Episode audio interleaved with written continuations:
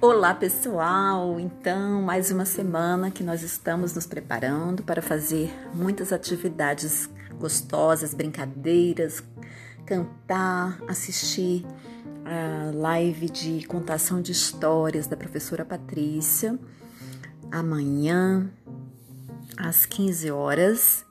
Então, estou deixando esse recadinho para os meus alunos e para todos os, os alunos no Centro de Ensino Especial número 2 que quiserem participar e puderem, é claro. Aqui é a professora Tete e eu espero contar com todos vocês assistindo a live da contação de histórias da professora Patrícia e, e depois mandando o resultado da tarefa para nós, para a escola. Um beijo.